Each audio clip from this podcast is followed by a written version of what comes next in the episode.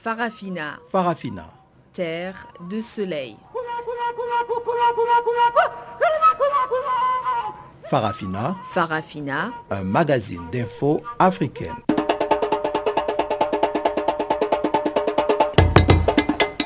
Présentation Pamela Kumba.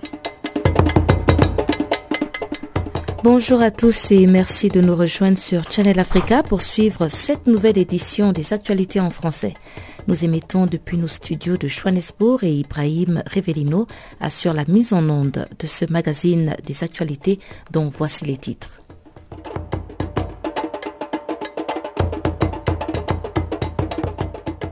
La CDAO a menacé de sanctions collectives et individuelles les acteurs politiques bissau-guinéens pour non-respect de l'accord de paix. Au Gabon, les jeunes UPGistes ont manifesté contre le projet de révision constitutionnelle et quatrième édition de la journée des mines en République démocratique du Congo. Notre collaboratrice nous en parlera en détail.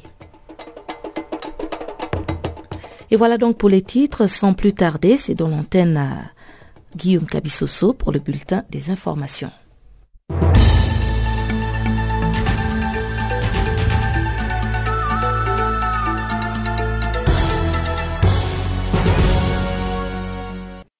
Merci Pamela Kumba, chers auditeurs de Canal Afrique, bonjour à tous.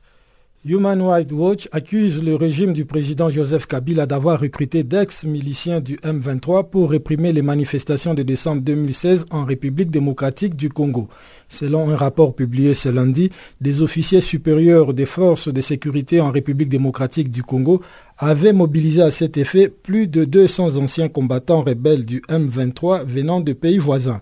Les 19 et 20 septembre 2016, des Congolais avaient manifesté pour demander au président Kabila de quitter les pouvoirs à la fin de son deuxième et dernier mandat, intervenu le 20 décembre 2016 selon la Constitution. Plusieurs dizaines de personnes, selon les rapports, sont mortes dans la répression de ces manifestations. Les miliciens du M23 qui ont rendu les armes en novembre 2013 avaient été actifs dans les régions du Kivu où ils avaient notamment occupé Goma fin 2012. Human Rights Watch affirme que ce sont des officiers supérieurs des forces de sécurité congolaises qui ont recruté ces combattants du M23 dans des camps militaires et de réfugiés en Ouganda et au Rwanda voisin. En Centrafrique, cinq personnes ont été tuées et plusieurs dizaines d'autres blessées lors des combats qui ont opposé dimanche à Ipi, dans le centre-est, deux factions rivales du Front populaire pour la renaissance de la Centrafrique. Plusieurs commerces et habitations ont été incendiés alors que l'aile du FPRC d'Azor Qualité a accusé celle d'Abdoulaye Hissène d'avoir lancé une attaque contre elle. Des affrontements qui ont eu lieu au moment où se tenait à la mairie de la ville une réunion sur la cohésion afin d'essayer de décrisper une tension palpable entre les communautés. La présence du contingent mauritanien de la n'a pas empêché les combats de se poursuivre pendant plusieurs heures dans cette ville qui est sous contrôle des hommes d'Abdoulaye Hissène. Les deux factions rivales du FPRC se sont déjà affrontées plusieurs fois à Bria avant l'alliance d'Abdoulaye Hissène avec Ali Daras de l'UPC, une autre branche de l'ex-Seleka. L'ancien Premier ministre égyptien Ahmed Shafik, expulsé samedi des Émirats arabes unis, a déclaré dimanche qu'il étudiait toujours la possibilité de se présenter à l'élection présidentielle de 2018. Il en a fait l'annonce dans la soirée de dimanche lors d'une interview télévisée diffusée sur la chaîne privée Dream TV. Il s'agit de sa première apparition publique depuis son arrivée samedi au Caire dans des circonstances controversées. Plus tôt dimanche soir, son avocat avait affirmé dans un post Facebook l'avoir rencontré dans un des hôtels du Nouveau Caire sans préciser s'il était libre de ses mouvements. Ahmed Shafik vivait depuis cinq ans aux Émirats arabes unis. Il a été arrêté à son domicile puis expulsé samedi vers son pays d'origine. Sa fille a déclaré samedi que les autorités émiraties l'avaient expulsé en Égypte juste parce qu'il a annoncé qu'il serait candidat à la présidentielle. Des sources judiciaires au Caire, on indique que Shafik n'était plus sous les coups d'aucune poursuite judiciaire ayant bénéficié d'un non-lieu ou de l'abandon des charges pesant contre lui dans plusieurs affaires de corruption.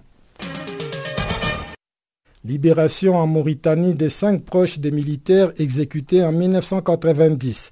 Il s'agit des trois femmes veuves et deux orphelins membres de l'organisation de veuves et orphelins des militaires négro-mauritaniens qui ont été relâchés dimanche dans les sud du pays après avoir passé cinq jours en détention. Tous les cinq avaient été arrêtés mardi lors de la célébration de la fête de l'indépendance alors qu'ils brandissaient des banderoles et des tracts au passage du cortège du président Mohamed Ould Abdel Aziz. Ses proches de militaires négro-mauritaniens exécutés entre 1979 et 1991 exigent des enquêtes et des poursuites contre les responsables de ces exécutions. Accusé des tentatives des coups d'État sous le président Mouya Ould Taya qui a régné entre 1984 et 2005, 28 militaires négro-africains avaient été exécutés par pendaison le 28 novembre 1990, jour du 30e anniversaire de l'indépendance, lors d'une période de fortes violences communautaires. En vertu d'une loi d'amnistie de 1993, les responsables de ces exécutions n'ont jamais été jugés. Un double attentat suicide dans un marché le week-end dans le nord-est du Nigeria a fait au moins 13 morts selon la police un double attentat qui a eu lieu dans le marché des Billes à 185 km au sud de Maïdougouri, la capitale de l'État de Borno, à proximité d'une gare routière. Ces huit dernières années, la grande ville de Buyi a été la cible récurrente d'attentats et d'attaques de la faction de Boko Haram. En août 2015, un attentat suicide avait fait au moins 50 morts et plus de 50 blessés dans le marché d'un village proche. Quelques mois auparavant, en février, une explosion toujours dans un marché avait fait 15 morts et 21 blessés. La semaine dernière, soit deux ans plus tard, les attaques se sont poursuivies, mais le président Bouhari a affirmé que ce sont là que les derniers coups de pied d'un cheval mourant. Fin de ce bulletin d'information. Je vous laisse avec ma consoeur Pamela Kumba pour la suite de notre programme.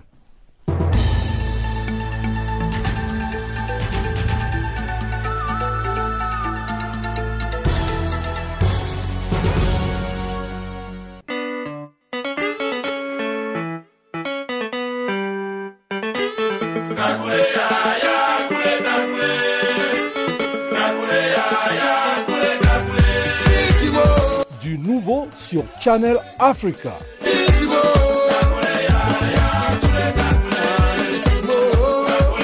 Farafina, votre programme en français, change d'horaire sur nos différentes plateformes. À partir du 1er novembre 2017, retrouvez-nous de 16h à 17h en temps universel sur DSTV, canal 802 et sur Internet live streaming à l'adresse www.channelafrica.co en ondes courte et sur le satellite, retrouvez-nous tous les jours à la même heure, 16h à 17h en temps universel, mais aussi en rediffusion de 23h à minuit.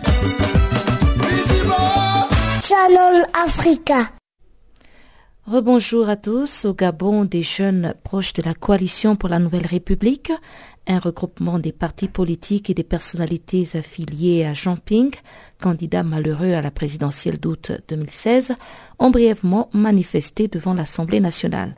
Cette manifestation visait à dire non à la révision constitutionnelle. Joël Mapangou, un des coordonnateurs de ce mouvement, nous en parle.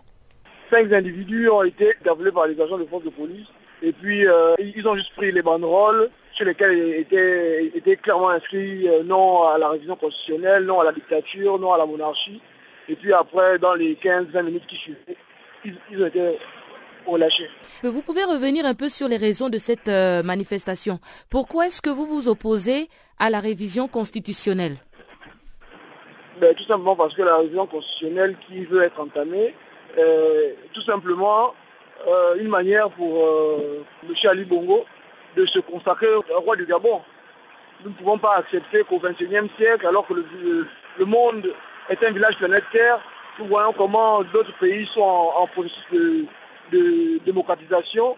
Et au Gabon, voilà un individu qui, après être sorti d'une élection présidentielle euh, qui a été contestée et par la communauté nationale et, internationale, il estime qu'un an après, euh, il est temps pour lui que de s'approprier plus de pouvoir qu'il en avait déjà. Alors, ce projet de loi a déjà été adopté euh, depuis le 28 septembre à l'Assemblée.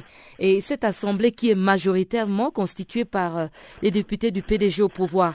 Vous pensez que vous avez une chance pour empêcher cette révision constitutionnelle lorsque euh, l'opposition est infimement représentée? Mais déjà, l'Assemblée nationale est illégitime, pour ne pas dire qu'elle est, elle est illégale désormais. Parce que son mandat devait prendre fin depuis pratiquement deux ans déjà. Euh, la, cour, la constitutionnelle, à chaque fois, euh, estime qu'elle elle, a trouvé le, cas de force majeure qui fait que parce que, parce que euh, l'État n'a pas de moyens pour organiser une élection présidentielle, une élection des les, prochaines législatives, alors que nous savons tous qu'il y a des lignes, des, lignes budgétaires qui sont, qui sont clairement allouées pour, les, pour préparer cette élection. Donc pour nous, il, est hors de question que ce soit cette Assemblée nationale-là qui valide ou pas le, projet constitutionnel, puisque en, elle-même déjà, elle est, elle est illégitime. Mais qu'est-ce que vous allez faire? On a l'impression que l'opposition non seulement est divisée, mais ne parvient pas à s'affirmer par rapport au pouvoir en place. Oui, en fait, euh, le débat qui est le nôtre maintenant, c'est de faire comprendre euh, à tous ceux dans l'opposition qui estiment qu'il faut mettre de côté le débat de la révision constitutionnelle pour plus se présenter sur le débat euh, de, l'élection présidentielle, c'est tout simplement leur faire comprendre que c'est un débat républicain. Je crois qu'au-delà de l'opposition, même ceux qui sont de la majorité, qui aspirent à devenir un jour président de la République ou leurs enfants devenir président de la République, doivent comprendre qu'ils sont en train de vouloir consacrer M. Ali Bongo et, sa famille euh, comme, étant une, une, une famille qu'il va gérer le, Gabon ad vitam aeternam. Je vous rappelle que le, le, 2 décembre passé, donc il y a deux ou trois jours, ils ont fêté 50 ans de pouvoir sans partage de, la famille Bongo. Donc c'est aussi une manière pour nous que d'interpeller ceux qui sont de la majorité pour leur faire comprendre qu'ils appartiennent à un parti politique, un parti politique qui doit avoir un renouvellement au, plus haut sommet. Il est vraiment incompréhensible qu'une famille puisse conserver le pouvoir, puisse se, maintenir à la tête d'un parti politique pendant 50 ans. Et vous dans une république. Et vous faites bien de mentionner le renouvellement à la tête euh, du parti au pouvoir. Euh, justement, Christian Mavioga a encore réitéré son appel au PDG à, être dissous afin de pouvoir assembler toutes les forces euh, de la nation. Vous partagez ce point de vue que pour mener à bien la démocratie au Gabon, il faut une dissolution du Parti démocratique gabonais au pouvoir? Bon, je ne vais pas tellement m'appréhender sur le, Parti démocratique, gabonais. Je ne suis ni, ni militant ni sympathisant.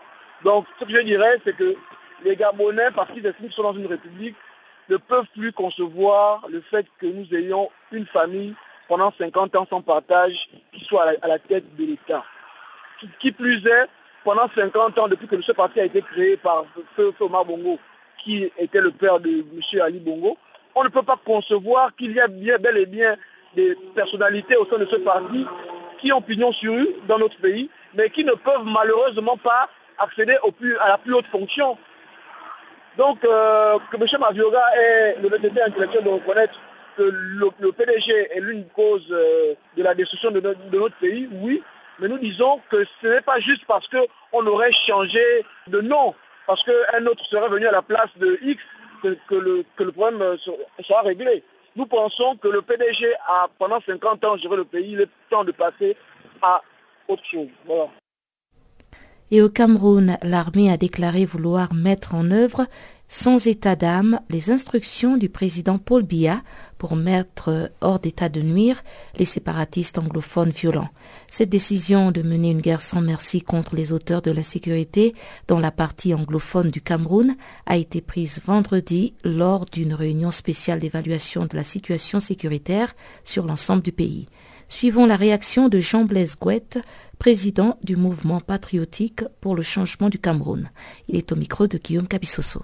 L'occasion de réagir euh, sur euh, ces dispositions que vient de prendre le président de la République sur euh, la partie anglophone, sur ce problème dit de crise anglophone. je ne peux prendre position sur ce que le président a fait, mais je dirais exactement ce que moi je ferai demain.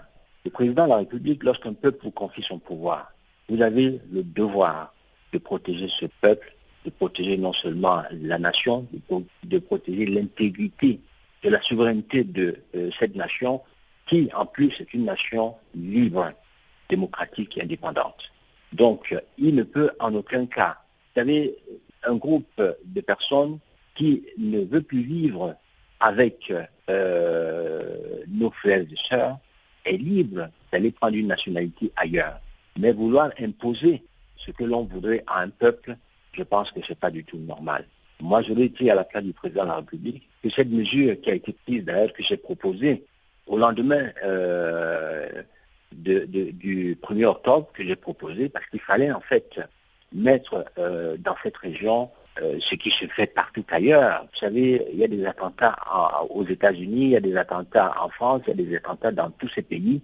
Mais le premier devoir de tout un chef d'État, c'est tout de suite là, protéger les citoyens, circonscrire cette zone, quitte à ce qu'il faille mettre en place un état d'urgence ou un état de siège dans cette zone-là. J'aurais été le président de la République, que j'aurais pris cette décision une semaine ou deux semaines avant. Aujourd'hui, les choses ont été telles qu'elles sont, mais il n'est jamais trop tard pour bien faire. Je pense que cette décision, pour moi, il fallait qu'elle soit prise et je suis tout à fait d'accord. Maintenant, la paix, il faut, en principe, que tous les Camerounais puissent se conformer non seulement à la réglementation de l'administration en place, mais aussi s'il y a des soucis, je pense qu'aujourd'hui, c'est un problème de mal-gouvernance qui gangrène notre nation. Donc les anglophones ont été courageux de se lever. Je euh, les félicite. Paix aux âmes des policiers qui euh, ont trouvé la mort. Mais il faut encore aller voir qui est caché derrière cette crise anglophone. Est-ce que ce n'est pas un Sud-Soudan qu'on veut installer là-bas?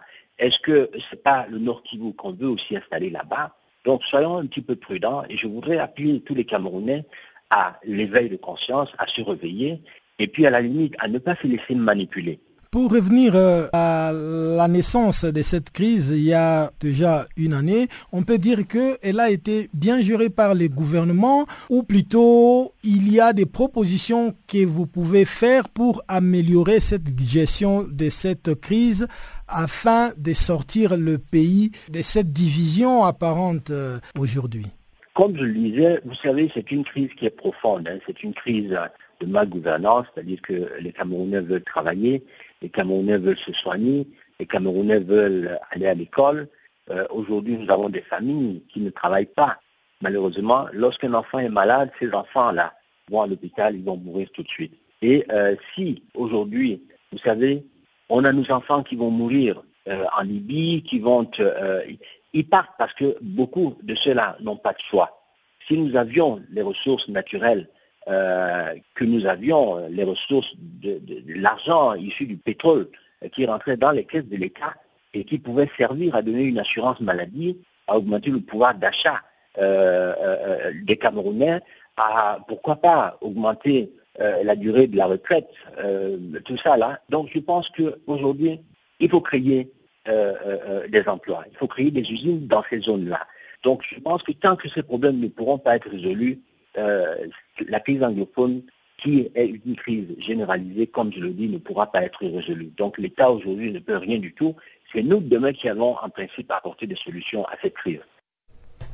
La CDAO a menacé de sanctions collectives et individuelles les acteurs politiques du pays qui ne respectent pas l'accord de Conakry. Et nous sommes en Guinée-Bissau et cet accord a été signé en 2016 sous les auspices du président guinéen Alpha Condé.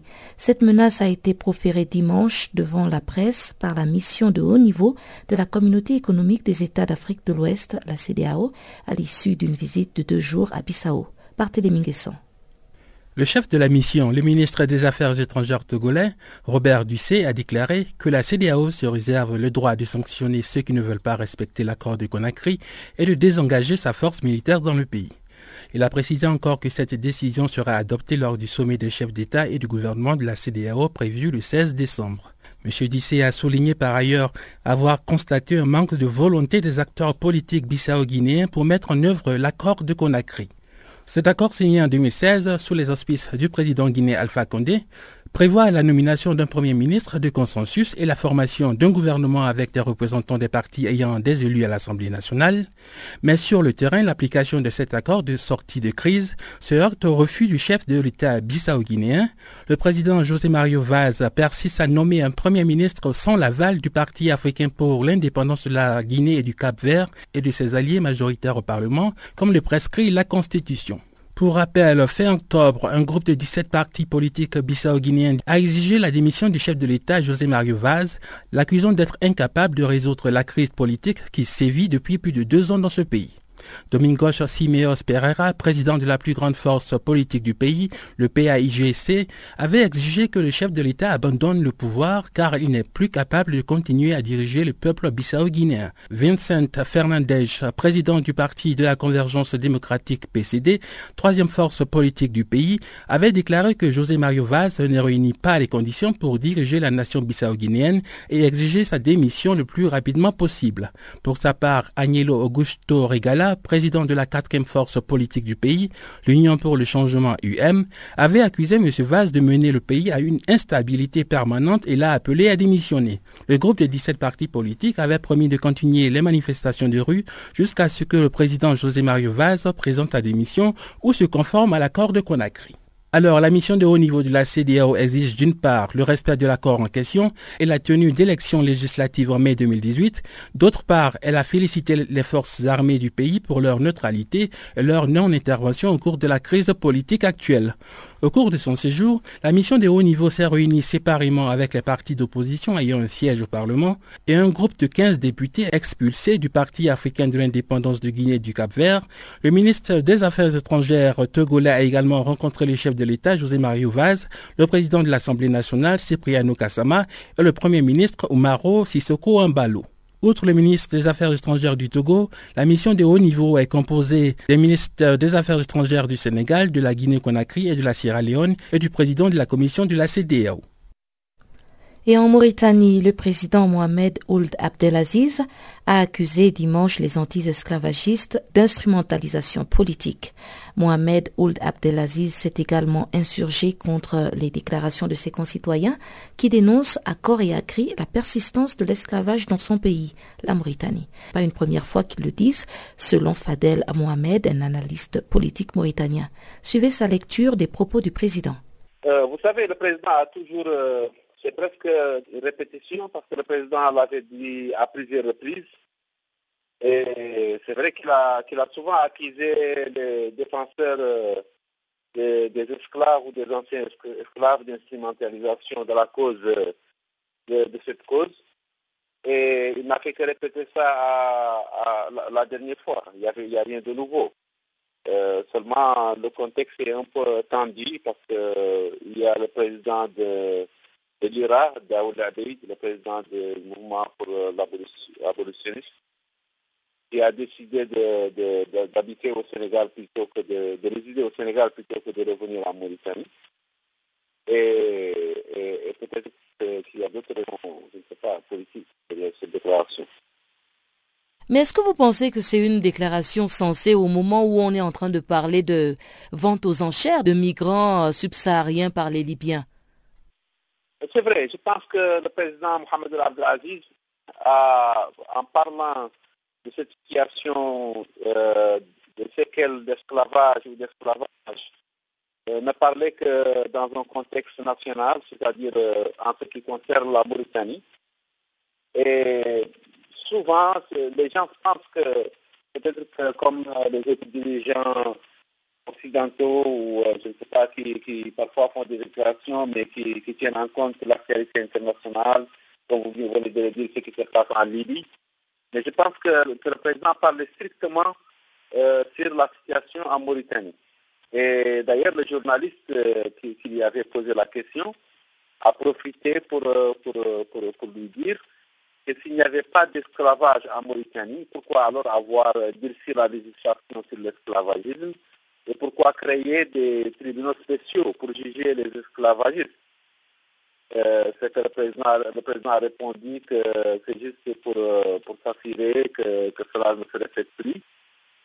et vous savez que, c'est vrai qu'il y a, y a les séquelles d'esclavage. Maintenant qu'il y a des esclaves ou non, c'est ça où l'opposition et, les, défenseurs des droits de l'homme ne, sont pas d'accord avec le gouvernement. Pour le reste, je pense qu'ils sont sur la même longueur d'onde. Est-ce que ça signifie que la question de l'esclavage en Mauritanie a été résolue à cause de ces lois qui existent contre l'esclavage? Ben, C'est vrai que, comme vous savez, les lois de, valeur que ce que les hommes qui les appliquent euh, donnent. Donc, euh, c'est vrai que les tribunaux ont été érigés et qu'il y a eu procès, il y a eu des procès. Euh, à ma connaissance, il y a eu une ou deux condamnations qui, n'étaient pas d'ailleurs assez sévères vu les accusations et vu, ce, dont les, condamnés ont été accusés. je pense que c'est vrai qu'il y a les deux à la fois, c'est-à-dire il y a le problème des séquelles d'esclavage. Il y a aussi peut-être un esclavage très compliqué ici en Mauritanie. En Mauritanie, la complication, la plus grande complication vient du fait que certains dont les défenseurs des droits de l'homme disent qu'ils sont des esclaves, ne sont pas retenus contre leur gré dans cette situation d'esclavage. Ce qui ne diminue en rien d'ailleurs, euh, la gravité de, ces actes, mais ce qui rend un peu plus difficile le travail des tribunaux, le travail du gouvernement et le travail des défenseurs des droits de l'homme. Parce que quand même, c'est très difficile de, de demander des droits pour quelqu'un qui n'en demande pas. C'est très compliqué à ma connaissance, euh, il, y a, y a vraiment des situations très, très, très compliquées comme ça, où le, le, supposé esclave ou la supposée esclave ne demande pas à être affranchi, ne demande pas à quitter euh, son maître, entre guillemets, et qui refuse même parfois de collaborer avec, euh, les, avec les défenseurs des droits de l'homme ou avec les autorités contre, contre, contre ceux qui ont affaibli. Et au Darfour, Moussa Ilal, le puissant chef de tribu et chef d'une milice qui sévit donc dans cette région, vient d'être arrêté à Moutariacha, dans l'état du Darfour Nord. L'annonce a été faite ce lundi par l'agence officielle Suna. Cette arrestation fait suivre à une altercation entre les hommes de Moussa Ila et une unité des forces de soutien rapide, en sigle RSF. Le général de brigade Abdelrahim Gouma, chef de cette unité, a trouvé la mort dans ces affrontements. Moussa Hilal est accusé par les Nations Unies d'atteinte aux droits de l'homme dans cette région en guerre du Darfour. Et selon nos confrères de l'AFP, l'arrestation du puissant chef de milice a permis à Khartoum de renforcer son contrôle sur la région du Darfour. Toutefois, selon les experts et diplomates, il faudrait craindre une nouvelle flambée de violence dans cette région déchirée par les conflits depuis plus d'une décennie. Au cours des premières années du conflit, Moussa Hilal a été à la tête de la milice arabe tristement célèbre des Janjaweed. Ces hommes armés montés sur des chevaux pillaient des villages entiers et combattaient les rebelles. Une force conjointe de maintien de la paix ONU-Union africaine avait été déployée en 2007 au Darfour afin de pouvoir imposer une zone tampon et mettre fin au massacre de milliers de civils. Moussa Hilal figure sur une liste de l'ONU des personnes sanctionnées pour avoir commis donc des atrocités dans cette région et le président Omar El-Béchir est lui-même accusé par la Cour pénale internationale de génocide et de crimes de guerre dans ce même dossier. Le recours à la politique de la terre brûlée contre les rebelles avait été l'une des raisons invoquées par Washington pour le maintien de son embargo contre le Soudan. En octobre dernier, les États-Unis ont annoncé la levée de certaines de ces sanctions contre Khartoum, notant une baisse des violences au Darfour depuis l'an dernier. La force conjointe prévoit même le retrait progressif de ses troupes. Les autorités soudanaises assurent que le conflit est terminé, arguant même qu'elles ont lancé une campagne pour désarmer les milices. Et au dire des observateurs, cette campagne de désarmement vise principalement à affaiblir Moussa Hilal après un désaccord avec Khartoum. L'influent chef tribal contrôlerait plusieurs mines d'or selon l'ONU. Et pour mettre fin à son règne, quelques dix mille combattants pro-gouvernementaux ont été mobilisés. Et le chef de guerre Moussa Hilal est lui-même accusé d'être à la tête d'une forte milice de 3000 hommes. En l'arrêtant, Khartoum envoie un signal fort à la communauté internationale afin de dire qu'il n'a plus rien à voir avec ce chef rebelle, Moussa Hilal.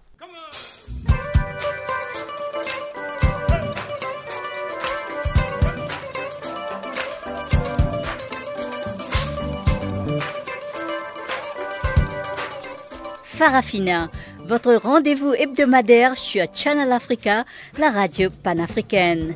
Farafina, votre programme des actualités en langue française sur Channel Africa.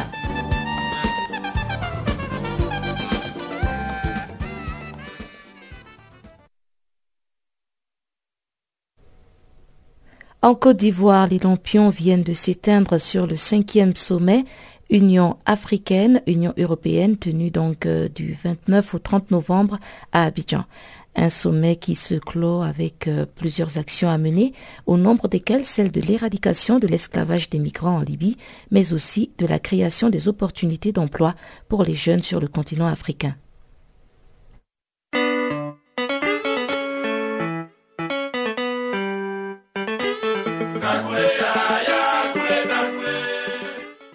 La rencontre d'Abidjan aura permis d'ouvrir une nouvelle page du partenariat Union africaine-Union européenne pour les trois années à venir et de le réinventer sur des bases renouvelées avec une ambition d'accélérer sa concrétisation et ses résultats. 83 chefs d'État et de gouvernement et environ 5000 participants venus de 55 pays d'Afrique et de 28 pays d'Europe ont participé à cette rencontre de haut niveau. Au cœur des discussions, le développement économique, la coopération entre les deux continents, mais surtout la question de l'esclavage des migrants en Libye. La migration et la mobilité ont constitué enfin l'un des sujets importants des échanges du sommet. Sur cette question, les participants ont conclu à la nécessité d'un engagement plus fort des dirigeants à lutter contre les causes des départs des jeunes en Europe, à la recherche d'un mieux-être dans des conditions souvent tragiques, sans compter les traitements inhumains dont ils sont l'objet. À propos, le président en exercice de l'Union africaine, le président guinéen Alpha Condé, à la clôture du sommet a appelé à plus de collaboration pour mettre fin à ce fléau pour une paix et une sécurité durable. Je suis du travail ardu et laborieux abattu par nos experts et nos ministres à qui nous rendons hommage en vue d'identifier des initiatives prioritaires conjointes et contribueront à focaliser notre partenariat. Au sortir de cette salle, nous devons être assurés que nous travaillons ensemble pour combler les attentes de nos populations dans les domaines de la paix, de la sécurité et du développement durable et inclusif. Je remercie tous les participants pour la disponibilité qui a prévalu pour le, et le sens du compromis et du consensus qui s'est manifesté lors de nos travaux. En effet, nous avons pu surmonter nos divergences et arriver à une vision commune. J'invite les partis à travailler avec un sens d'urgence sur le plan d'action pour la période 2018-2022. En marge de ce sommet, plusieurs dirigeants des deux continents se sont retrouvés lors d'une rencontre à huis clos pour mettre en place un plan concret à mener face au drame des migrations clandestines et des traitements inhumains que subissent les migrants en Libye notamment. Donnons-nous la main pour apporter des solutions plus humaines à cette crise migratoire qui vicie les relations entre le Nord et le Sud. Au nombre des mesures arrêtées pour mettre fin au drame des migrations clandestines figure l'évacuation d'urgence des migrants bloqués en Libye, la mise en place d'une commission d'enquête des Nations Unies et des éventuelles sanctions des coupables. Il a été également question de créer des emplois pour les jeunes sur le continent africain afin de les y maintenir. Moussa Faki Mahama, président de la Commission africaine. La jeunesse africaine représente plus de 60% de la population du continent. Il est superflu de souligner que sans un investissement lourd dans cette jeunesse, son éducation, sa formation, son emploi, son épanouissement intellectuel, culturel, sportif et artistique, l'Afrique et l'Europe d'ailleurs n'ont point d'avenir. Les chefs d'État et de gouvernements africains réunis à ce sommet ont également affirmé que très prochainement, des campagnes de sensibilisation et de dissuasion sur les migrations clandestines seront engagées dans leurs pays respectifs. Dans son discours de clôture, le président ivoirien Alassane Ouattara a tenu à remercier tous ses pairs, les chefs de délégation ainsi que les participants et invités spéciaux pour avoir honoré la Côte d'Ivoire en effectuant le déplacement d'Abidjan. Il a salué la bonne conduite des travaux qui ont abouti à une déclaration consensuelle qui reflète la richesse du partenariat entre les deux continents. Il a surtout traduit sa reconnaissance à tous ses pairs et chefs de gouvernement ainsi qu'aux présidents des commissions africaines et européennes pour leur participation et leurs contributions qui ont animé les échanges. Depuis Abidjan, c'est les Marus Kwasi pour Canal Afrique. Et voilà qui nous mène tout droit au bulletin économique de Barthélémy Nguesson.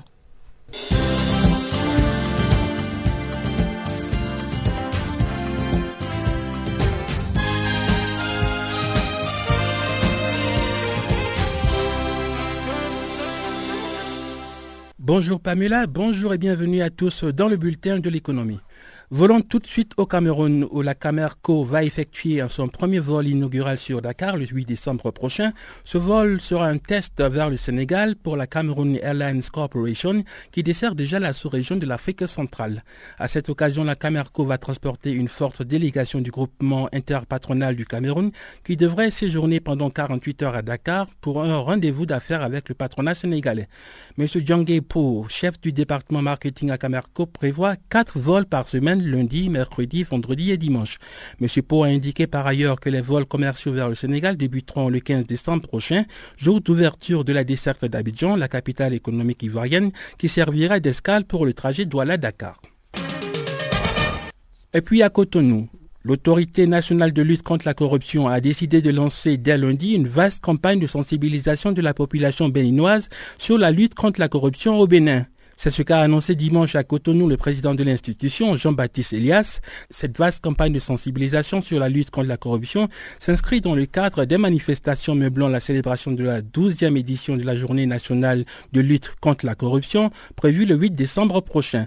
Cette campagne vise entre autres groupes, les ministères, directions départementales, opérateurs économiques et les partenaires techniques et financiers. De nombreuses études commanditées aussi bien par les bailleurs du fonds que par les autorités gouvernementales ont révélé que la corruption fait perdre chaque année au trésor public béninois des milliards de francs CFA. Toujours à Cotonou, la Banque mondiale vient d'approuver un crédit de l'Association internationale du développement d'un montant de 40 millions de dollars en faveur du Bénin, en vue de soutenir les efforts déployés par les autorités pour assurer la viabilité des finances publiques et promouvoir la croissance économique. Pierre Laporte, directeur des opérations de la Banque mondiale pour le Bénin, a souligné dans un communiqué que cette opération arrive au moment opportun pour le Bénin, qui affiche des perspectives de croissance positive à moyen terme, et cela grâce à la vigueur constante de la production agricole et du niveau soutenu de l'investissement public et privé.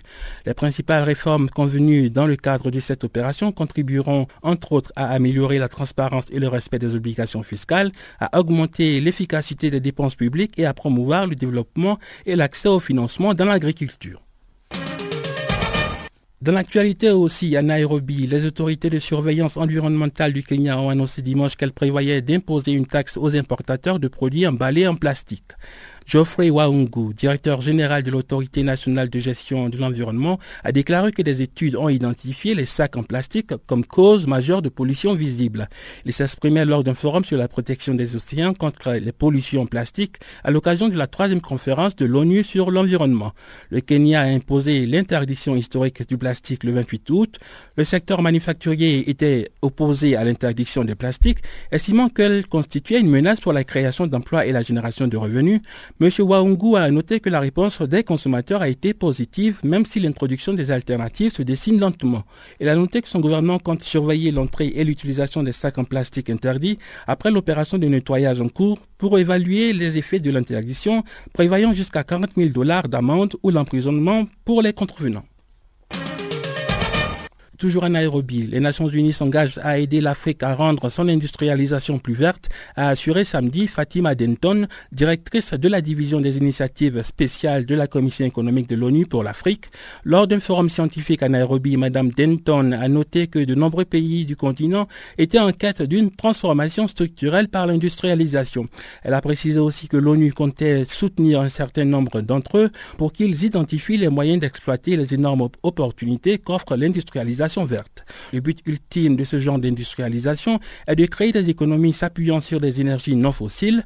Les Nations Unies apporteront en ce sens un soutien technique et des conseils qui permettront aux États africains d'emprunter la voie d'un développement peu carboné. Terminons en Égypte où le Forum Africa 2017 se tiendra à Sharm el-Sheikh du 7 au 9 décembre. Il vise à fournir une plateforme de discussion aux chefs d'État et du gouvernement ainsi qu'aux leaders du secteur privé du monde des affaires.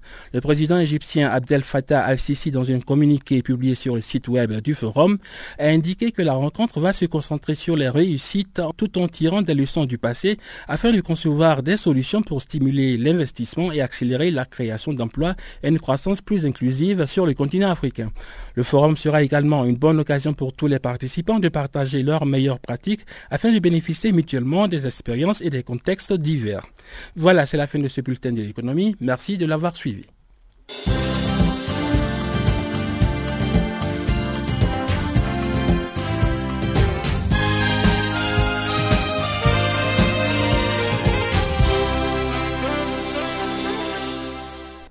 Et toujours au chapitre de l'économie, les opérateurs miniers à l'est de la République démocratique du Congo se sont réunis ce lundi en marge de la Mining Day, quatrième édition, dans la ville de Goma au nord Kivu. Au cours de cette journée, les intervenants ont tablé sur les différents problèmes. Ils ont reconnu les avancées significatives enregistrées au cours des quatre dernières années. Reportage de notre collaboratrice Gisèle Kaimbani. Quatrième édition Mining Day au Nord Kivu à l'est de la République démocratique du Congo vers une croissance économique par la formalisation de l'artisanat minier et l'émergence de l'industrie minière au Nord Kivu. Les intervenants dans les secteurs miniers artisanal reconnaissent les avancées enregistrées. Mwanza Yvette, présidente des entreprises minières au Nord Kivu. En faisant le point sur les retombées, nous nous sommes rendus compte qu'il y a eu des réalisations. Par exemple, aujourd'hui, nous nous réjouissons du fait que nous avons 39 zones d'exploitation artisanale c'est l'une des recommandations qui est revenue à toutes les éditions parce que c'est une alternative pour résoudre les problèmes de créateurs, donc des exploitants artisanaux et entre donc le conflit entre les exploitants artisanaux et les détenteurs des titres. Aussi, il y a eu une poursuite processus de qualification et validation des sites. Avant, il n'y avait pas de zones d'exploitation, il n'y avait pas de zones d'exploitation artisanale à proprement parler dans la province. Ce qui faisait que les exploitants envahissaient ou exerçaient leurs activités dans les périmètres qui sont déjà concédés. Mais l'une des pistes de solutions qui est revenue à la deuxième édition et à la troisième, c'est qu'il faut trouver une solution alternative. Il ne faut pas demander aux gens de quitter le périmètre d'autrui, mais il faut leur offrir une issue. Robert Bitumba, du programme pour un meilleur approvisionnement de minerais appelle les investisseurs à venir investir dans ces domaines car il y a de la crédibilité maintenant. Comment attirer des investisseurs? Un investisseur, c'est quelqu'un qui vient dans euh, les mines, c'est de l'industrie lourde. Euh, quelqu'un qui veut venir investir dans l'industrie lourde vient avec un minimum de 500 000 euh, dollars, 1 million, 2 millions ou plus 10 millions. Comment quelqu'un qui peut venir investir dans l'industrie peut avoir confiance dans cette exploitation s'il n'y a aucune transparence? Quand on a mis en place le système de due diligence, c'est parce que les Occidentaux, les importateurs n'avaient pas confiance dans les climats dans lesquels euh, s'est déroulée l'exploitation minière. Donc il est important qu'on puisse rassurer ces différents investisseurs en montrant l'histoire de ces minéraux-là. Nous savons que telle tonne a été produite dans tel site. Nous savons que sur ces sites-là, il n'y a pas d'enfants mineurs qui y travaillent. Nous savons qu'il n'y a pas de miliciens qui prélèvent des taxes illégales. Nous savons que les différents acteurs qui interviennent le long de la chaîne de traçabilité payent leurs taxes. C'est seulement dans ces conditions-là que les gens peuvent être rassurés et venir investir. D'où l'importance de la transparence. Ce secteur est évolutif en RDC et tous les contrefacteurs ne s'apprendront qu'à eux-mêmes, a dit Julien Paloukou gouverneur du Nord Kivu. L'exploitation minière a certes contribué à l'amélioration des conditions de vie des citoyens congolais impliqués dans cette activité économique. Mais elle a aussi contribué au budget tant provincial que national. C'est donc pour moi une occasion de rappeler à l'ordre tous ceux qui se livrent encore à la fraude et à la contrebande de s'abstenir de ces pratiques illicites qui non seulement tuent notre économie, mais aussi et surtout retardent le développement de notre pays en général et de notre province en particulier. Après cette édition minière, la quatrième, le minier a l'intention de passer de l'artisanat vers l'industriel. Depuis Goma, Gisèle Kaimbani pour Canal Afrique. Et puis, à l'occasion de la journée mondiale de lutte contre le sida, le 1er décembre dernier, l'ONU-SIDA a publié un nouveau rapport indiquant que les hommes ont moins de chances d'accès au traitement contre le VIH. Peter Gies, directeur du département information stratégique et évaluation à l'ONU-SIDA, nous en parle au micro d'Alpha Diallo. Le traitement, c'est quelque chose de très important parce que pour toute personne qui vit avec le VIH, c'est ça qui permet aux gens d'avoir une vie euh, quasi normale s'ils euh, suivent un bon traitement. Mais c'est aussi important pour la transmission, c'est-à-dire que les personnes qui sont sous un traitement efficace, ils vont réduire la concentration du virus dans leur sang et donc ils vont aussi être moins amenés à transmettre le virus à leurs partenaires sexuels. Et donc c'est très important tant pour l'aspect mortalité et bien-être de la personne, mais aussi pour le, disons, le futur de l'épidémie et la transmission. Les hommes ayant plus difficilement accès au traitement et mourant plus facilement de la maladie, avez-vous une explication et quel a été le tournant? Bon, nous pensons que c'est lié euh, peut-être euh, généralement que les hommes sont moins amenés à utiliser des services de santé. En partie, c'est lié aux concepts euh, sociaux et de comportement des hommes, parce que souvent les hommes sont euh, vus comme les personnes qui vont amener euh, l'argent peut-être dans la famille à cause de leur travail aussi. Mais il y a un autre aspect aussi, c'est qu'il existe des services spécialisés pour les femmes, et notamment par rapport aux, euh, aux, grossesses. Et donc, il y a des services pour la maman et puis pour les enfants aussi, où encore les mamans sont beaucoup plus euh, euh, là avec leurs enfants que les, que les hommes. Et donc, nous pensons que les deux aspects font que les hommes sont moins présents dans les services de santé. Et donc, il y a beaucoup de conséquences pour la lutte contre le, le, sida. Et dans quelle région du monde cet accès est plus problématique? Est-ce un rapport avec la pauvreté? Pauvreté, peut-être pas. Comme je disais, c'est aussi par rapport à des, structures sociales qui, vont, qui datent de, souvent de, décennies ou, de, ou de beaucoup plus que ça où euh, vraiment c'est quelque chose qui est inhérent dans la société, où l'homme est vu comme euh, quelqu'un de fort qui va euh, préserver le bien-être de la famille, etc. Et autre sujet de préoccupation soulevé lors de votre conférence de presse, c'est par rapport à la méconnaissance du statut du VIH. Est-ce un relâchement, surtout en Afrique subsaharienne, pour les jeunes hommes, pour les garçons? Bon, pour le moment, on ne peut pas dire que c'est relâchement, mais nous avons euh, nous sommes arrivés à un constat où nous voyons que vraiment les hommes ont moins, font moins de tests VIH et sont moins conscients, ceux qui vivent avec le VIH, ils sont moins conscients qu'ils sont effectivement affectés. Et nous voyons que parmi tous les hommes, que cela est plus prononcé chez les personnes jeunes. Et en partie, c'est parce que les jeunes personnes sont encore euh, peut-être plus euh, dans ces concepts de masculinité où ils sont invulnérables et tout ça, mais c'est aussi parce que les services sont peut-être moins adaptés pour les jeunes personnes. À cet égard, quand on voit qu'en Afrique du Sud, seul un jeune sur quatre connaît son statut sérologique, cela pose quoi comme problème et à quel niveau y a-t-il des lacunes? C'est très important parce que ce qu'on voit dans une étude en Afrique du Sud, on le voit de façon plus générale au niveau du continent. Et donc, euh, pour que les personnes euh, puissent avoir accès au traitement VIH, il faut forcément que la personne soit consciente de son statut. Et donc, dans le rapport que nous émettons aujourd'hui, nous proposons euh, différentes solutions. C'est-à-dire que le, les services déjà peuvent être amenés à être plus accueillants pour les hommes avec des formations du, du service de personnel, mais aussi qu'on peut amener des solutions pour les hommes, par exemple, qui travaillent en amenant le test VIH sur leur lieu de travail, peut-être aussi dans les lieux où ils font des sports, où ils, où ils se rencontrent entre hommes. Et aussi, nous, nous, nous voulons aussi euh, promouvoir le, le self-testing, c'est-à-dire que la personne peut juste, là où il a envie de le faire, il peut faire un test lui-même pour le VIH. Merci pour cette opportunité. Je voulais vous faire savoir que j'ai récemment appris que je suis séropositive. Maintenant que je connais mon statut sérologique, je peux me protéger? Et protéger ceux que j'aime. Imaginez un monde qui encourage les gens à parler du VIH-Sida afin que nous puissions combattre tous ensemble avec succès. Il a le VIH. Moi, je suis pas l'employé, hein. C'est votre faute. Il est maudit. Un monde où tout le monde comprend que la stigmatisation est l'un des facteurs conduisant à la propagation du VIH et où il n'y a aucune honte à connaître son statut sérologique. Imaginez la possibilité d'une génération sans VIH. Ça commence avec vous. En savoir plus, consultez le www.itbeginswithyou.org. Et sans plus tarder, voici le bulletin des sports présenté par euh, Barthélémy Guesson.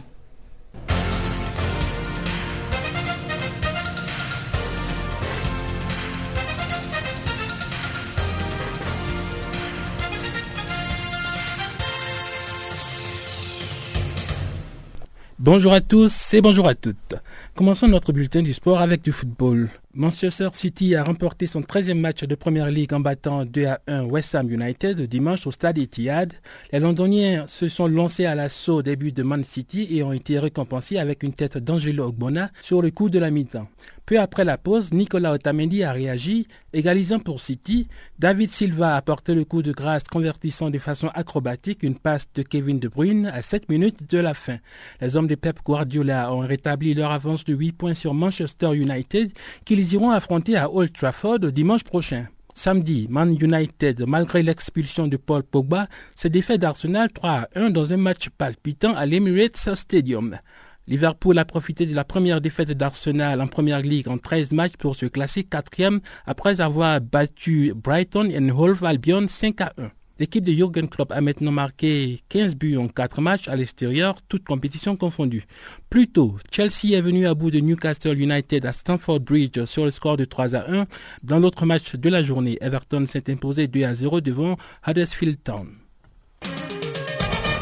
Retour en Afrique du Sud pour parler de football encore. Bidvest Vets a été sacré champion de la Coupe Telcom Knockout samedi soir après avoir battu Bloemfontein Celtic 1 à 0 au stade Princesse Magogo de Durban. Les deux équipes se sont créées des occasions mais n'ont pu les convertir. Le match semblait se diriger vers des prolongations et la pénible séance de tir au but quand Vincent Poulet a choisi de marquer pour les Clever Boys dans les dernières minutes additionnelles, brisant ainsi le rêve des Celtics. L'entraîneur de Bidvest Vets, Gavin Hunt, s'est félicité de la performance de son équipe. Avec ce trophée, il rejoint Pizzo Motimani de Mamelody Sundowns comme le seul entraîneur à avoir remporté tous les titres nationaux depuis l'avènement de la première Soca League, le championnat de première division de football sud-africain. Vets devra maintenant se concentrer sur le championnat. Mercredi, les universitaires vont jouer à domicile contre l'Ajax Cape Town. Les champions en titre connaissent un pauvre début de saison jusqu'ici. Ils sont toujours ancrés au bas du classement avec 9 points et seulement 2 victoires en 11 matchs. Encore du football, mais cette fois-ci au Kenya. Le Rwanda a perdu 2 à 0 ce match d'ouverture de la CECAFA Senior Challenge Cup 2017 contre le pays hôte, le Kenya, dimanche au stade Bukungu de Kakamega. L'attaquant Juma Massoud a marqué le premier but sur penalty à la 25e minute. Les Arambi Stars, qui ont dominé le match, ont inscrit un deuxième but à la 35e minute grâce au tir lointain de Duncan Etienne. Le Rwanda doit remporter son match prochain contre le Zanzibar mardi pour éviter une élimination précoce. Le match va se jouer au Kenyatta Machakosta Stadium. Les autres rencontres du mardi vont opposer l'Éthiopie au Soudan du Sud, puis le Kenya à la Libye. Parlons de la balle ovale à présent avec le rugby à 15. L'Afrique du Sud a perdu samedi face au pays de Galles 24 à 22 au stade de la Principauté à Cardiff. Les Box se sont battus pour revenir au score 22 à 21 grâce aux essais de Warwick Gallant, André Pollard et Jesse Krill. Cependant, un penalty de Lee Halfpenny à 13 minutes de la fin de la partie a permis au pays de Galles de reprendre l'avantage et de remporter le match grâce à une défense tenace. Dans la compétition de rugby à 7, les Blitzboks ont apporté un peu de joie dans le cœur des amoureux de rugby sud-africains.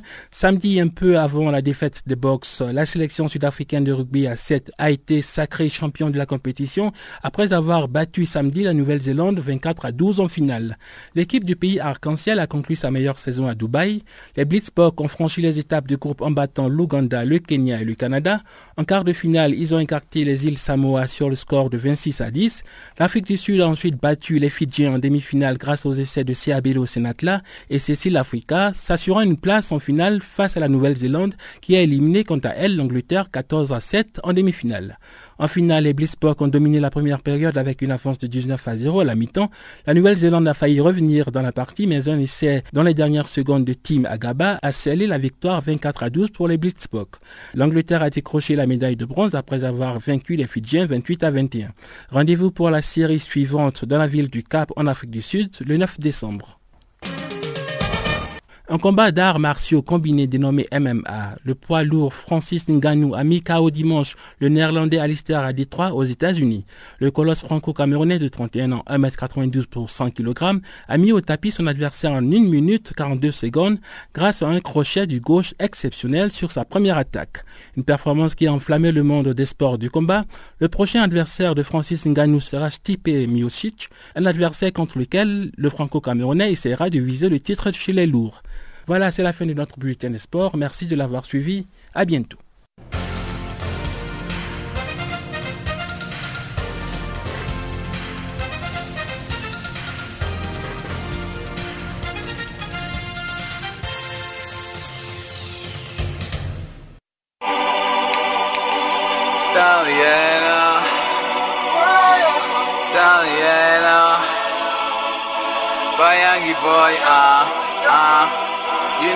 40 days, ha ha.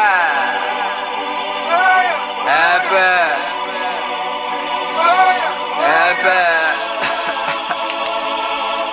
Ah, ah. listen, Jack. I don't walk, I know be small. See my foot, up, down, around town. See my boots, my foot, them the worry, Nick Chang shoes. Like Banzo man, I fight for my own. The ride them the gossip Holla holla. No time for dirty fight man. Bala bala. Also hard nigga. I di waka waka. Go slow go slow. Ah jaga jaga. Ah Itang mo manyan ah Niggas all of I got never rest ya. Been walking so hard for the king, y'all. Thank you, Tonina Badi. This is me, ah. Uh, Say what? Wetumegaji mboko metatat So so go before no matter what. Ask me pay na God go pay. Yeah Nous on est au quad On est iPad iPad Et comme Megaji mboko on dit Épais épais épais épais Yes yes yes yes C'est pour me faire Boy we there for quata On est iPad iPad Et comme Megaji mboko on dit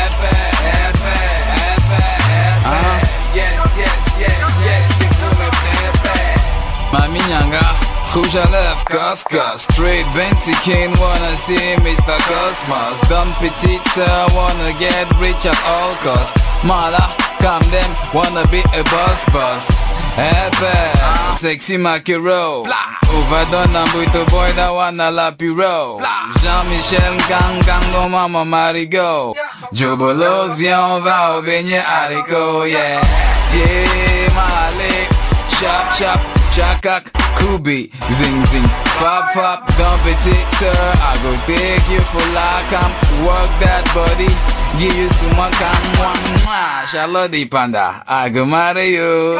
Lady Bonza I go marry you. Caress photo I go marry you Yeah, I go marry you I go, I go marry you Yeah. Mwone what? On the iPad